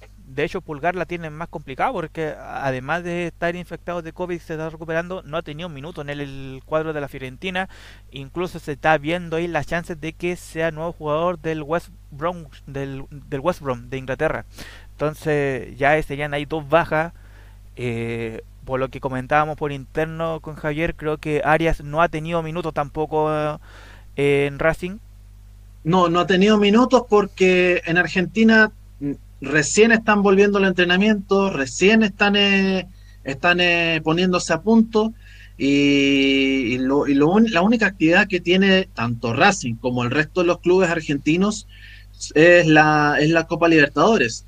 hoy, el fin, este fin de semana recién hubo partidos amistosos autorizados por la por las autoridades sanitarias de, del gobierno argentino. Entonces, eh, es suma, sumamente complicado la, situación que pasa por áreas y que si, si, Bravo no, si Bravo no se recupera antes de tiempo, sería una complicación más para las elecciones en las clasificatorias. Y tienen dos semanas para, para, para, poder, eh, para poder entrar, en, eh, entrar en recuperación. Tienen dos semanas para poder llegar justo al, al partido frente a Uruguay.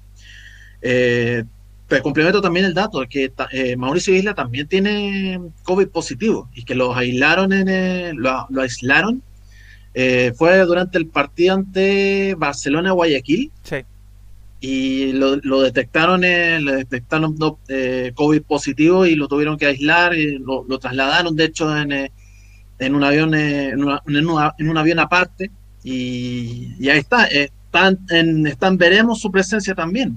Así que Rueda tiene mucho, tra mucho trabajo que hacer en esta, en esta pasada. Si lo ponemos con la nominación que quizás él llevó a Copa América, me preocupa más lo que es portería, porque por lo menos ya a nivel defensivo él ya he, tiene por lo menos una idea. Eh, creo que eh, Chapa Fonsalía tiene que estar sí o sí por todo lo que ha jugado en la Católica, no por ser cruzado, pero por todo lo que ha jugado en la Católica, ha demostrado que tiene eh, tiene la opción para ir a la selección. Pero me preocupa la portería porque, a ver, Bravo está lesionado. Recién entre mañana y el lunes vamos a ver cuál es la gravedad que tiene. Arias no tiene minutos. Christopher Toselli, si lo ponemos por una parte, tampoco tiene minutos y se viene mejor, mejorando de una lesión. Brian Cortés en Colo Colo, si te juega como está jugando estos partidos, tampoco no es de no, es, no te va a dar mucha seguridad en, eh, al arco. ¿Cuál sería una opción posible para, para, para, el arco en La Roja teniendo tan poco tiempo para tener que nominar ante el encuentro? Ojo, o sea, Colombia posiblemente quizás sea un poquito más suave porque juegan acá en Chile, pero partimos con Uruguay de visita, entonces, ¿cuál sería una opción posible en portería si es que Bravo no se mejora, si Brian Cortés no mejora el rendimiento? ¿Y si Arias no tiene minutos necesarios como para poder jugar ante Uruguay y Colombia?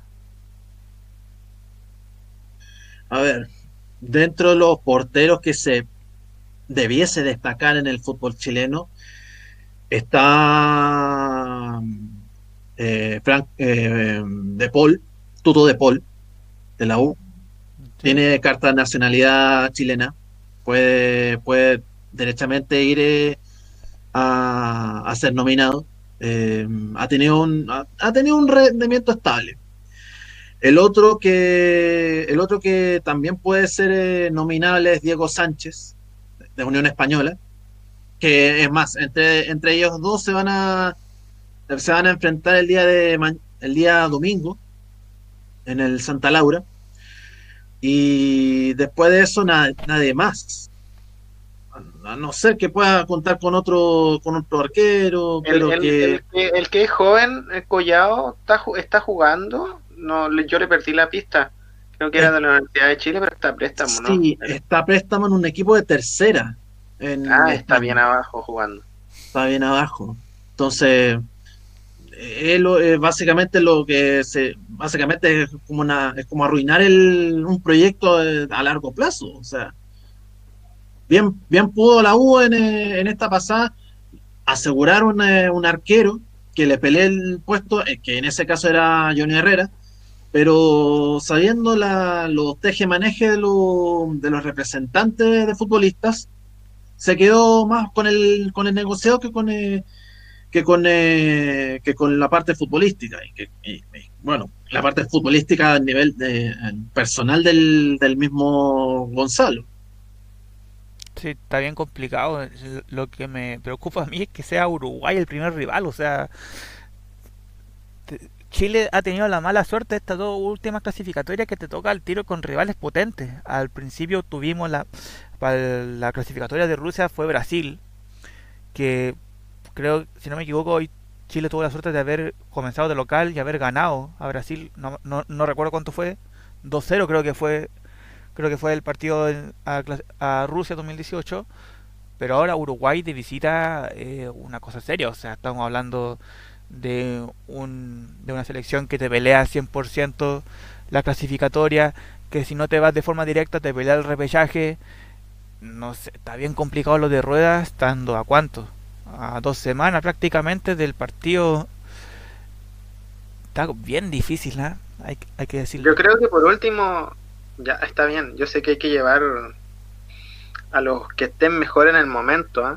pero por una cosa de lógica de la selección, pensándolo como selección, yo si es que no tengo muchas más opciones y que si no se lleva alguien eh, regular como Sánchez o De Paul, como estaba diciendo recién Javier, eh, yo me atrevería a llevar a Brian Cortés junto con Johnny Herrera. Y si bien es arriesgada la apuesta que estoy diciendo, eh, yo iría por Brian Cortés y con el apoyo de Johnny Herrera. Quizás sería un, un buen puntal eh, a nivel mental y anímico para Brian Cortés y entregarme y realmente que, Johnny Herrera no sé le, pueda como mover un poquito las fichas por decirlo así a Brian Cortés y, de que una vez por todas entienda de que él de que tienen que entender a, que él está llamado a hacer el recambio en, en, en el puesto de Claudio Bravo y, miremoslo así, la generación dorada, por más generación dorada que sea, los cabros a los 20 años ya daban que hablar, entonces ahora no es no, no pasa por un tema tanto de que si es muy joven, de que si tiene experiencia, aquí la cosa es simple. ¿Quieres jugar realmente? Hay que jugar por Chile, hay que representar a tu país, se supone que cuando representas a tu país eh, tienes que dar lo mejor porque estás representando a, a todo, a cuántos, a cuántos millones de chilenos, ¿me entiendes? Entonces quizás eh, podría ser eso una opción, pero siempre para no arriesgar habría que llevar, como estábamos hablando recién, el más regular, pero me atrevería a dar esa fórmula porque tampoco veo veo a alguien más. La otra vez había aparecido, ¿cómo se llamaba? Mm, perdón, ¿cómo se llamaba? ¿Cómo se llama el arquero eh, que jugaba en Inglaterra? Eh, que, jugó en un... Lorenz Figurú. ¿Qué fue de él? Eh, parece que lo, lo devolvieron a Inglaterra o algo así. Porque, eh, porque, perdona si no me equivoco, creo que él estuvo en Everton el, semestre pasado, ¿no? exactamente. Estuvo en actualmente milita en la liga, en, el Leighton Orient Football Club de la Liga 2. Sí. O sea, súper abajo. Súper abajo. Eso vendría siendo como como la cuarta división acá en Chile, o sea, súper Exacto. Eh, bueno, Vigoró no, no, jugó no jugó para nada en, en, Everton, no porque no, no, tenga las condiciones, sino porque básicamente no, no era, era muy era demasiado suplente de Campestrini. Ah, Campestrini. Era el arquero titular.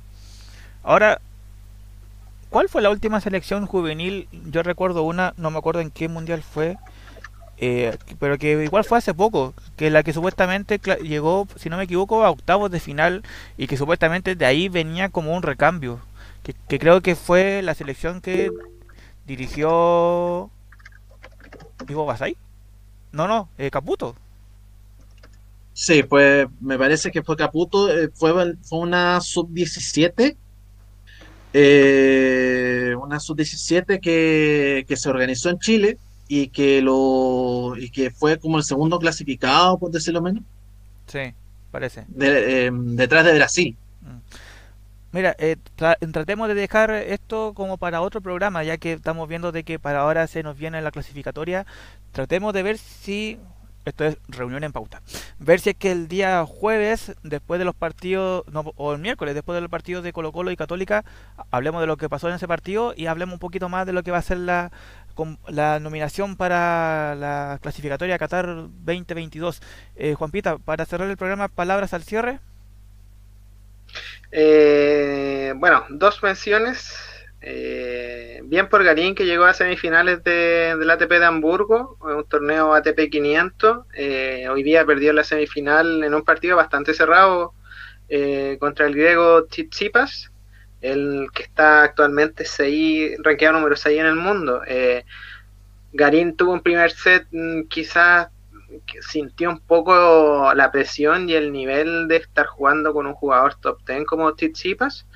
Eh, el segundo set fue claro para Garín, claro.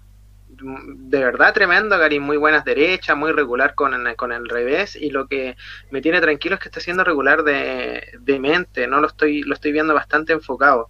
Eh, sí, al final el tercer set fue doblegado, pero igual estuvo, tuvo una pequeña lesión en la rodilla que, le impidió terminar bien el partido. Al parecer el tendón rotuliano lo estaba molestando, de hecho tuve que pedir una ayuda al trainer. Eh, terminó el partido, pero un poco eh, mermado a nivel físico. Ojalá que, no se vea afectado, eh, porque ya si es que todo sale bien lunes o martes, creo que martes está definido el horario para que debuten en Roland Garros, donde esperamos que, de verdad pueda avanzar varias, varias rondas y rememorar quizás las mejores actuaciones de Fernando González, que supo llegar a semifinales de Roland Garros. Todavía recuerdo cuando perdió con Robin Soderling. Todavía, todavía lo siento, lo siento. Y eh, la otra mención que les quiero hacer es que hoy día se viene uno de los bueno, ya comenzó hace 35 minutos las, preliminares, peleas preliminares de uno de los eventos más esperados de este año del, de artes marciales mixtas, como lo es el UFC 253, donde en la cartelera estelar tenemos eh, dos peleas eh, completamente esperadas por todos en la pelea preliminar en la categoría de peso pesado después de que John Bone Jones haya dejado vacante el título después de haber reinado y haber sido campeón por más de una década dejó vacante el título y se va a enfrentar el ranqueado número uno de, de peso pesado Dominic Reyes frente al Polish Power, al polaco Jan Blakowicz, ranqueado número 3, esa pelea de verdad por el título pesado se viene con knockout seguro. Si me la tengo que jugar por alguno de los dos, me voy con el polaco. Apuesto por el polaco que va a ser campeón. Y en la pelea estelar, por el título del peso medio, el invicto Israel Adesanya, campeón Style Bender, de la Style Bender, frente al brasileño y también invicto Paulo Costa, esa pelea de verdad que se viene increíble, se las recomiendo si tienen la oportunidad de ver hoy día la UFC, veanla, no se van a arrepentir, ya con esas dos peleas se van a dar por pagado. Eh, y en esa pelea, eh, el favorito por supuesto es el campeón, pero yo me voy a ir con el brasileño. Espero de verdad que Paulo Costa ahí pueda hacer algo frente a, a quien se ve realmente bastante imbatible como, a ya. Y nada, pues nos vemos después de, los partidos de la Libertadores y esperando que por supuesto les vaya bien a los equipos chilenos. Bien, Juanpita. Eh, Javier, ¿palabras al cierre? Mira, eh, también eh, hoy día, eso de las 10 de la noche, eh, estará el cuarto, no, perdón, el quinto juego de, la, de, las, de las finales de conferencia de la NBA entre los Lakers y los eh, Denver Nuggets. Estaba venciendo el, el, equipo angelino por 3 eh, a 1 con, con, una destacada, con destacada actuación de Anthony Davis, que ha, sido preponderante en, los, eh, en estos duelos y acompañado básicamente de la leyenda como LeBron James, que quieren estar en, nuevamente en una final de playoffs y estarán buscando el, estarán buscando esa, esa posibilidad al enfrentarse tan, tanto o a los Miami Heat o a los eh, Boston Celtics, que, que, que, los de Miami están en, también en ventaja de la serie 3 a 1. Los dos, las, dos, las dos series, o sea, los dos, las dos finales de conferencia están 3 a 1, tanto para los Lakers como los, eh, como los Heat. Bien muchachos, entonces esperando lo que pase en Copa Libertadores, esperar que tener buen, buena noticia tanto de Colo Colo como de Católica y eh, vamos a ver lo que nos espera la nominación a los partidos entre Uruguay y Colombia del 8 y 13 de octubre respectivamente. Así cerramos la sexta, el sexto episodio de Desde la Banca. Esperemos, disculpe la larga duración que tuvo este programa, pero ah, teníamos muchas cosas que hablar y por lo menos lo cumplimos. Hasta la próxima oportunidad, nos vemos muchachos, suerte a todos y hasta una próxima oportunidad.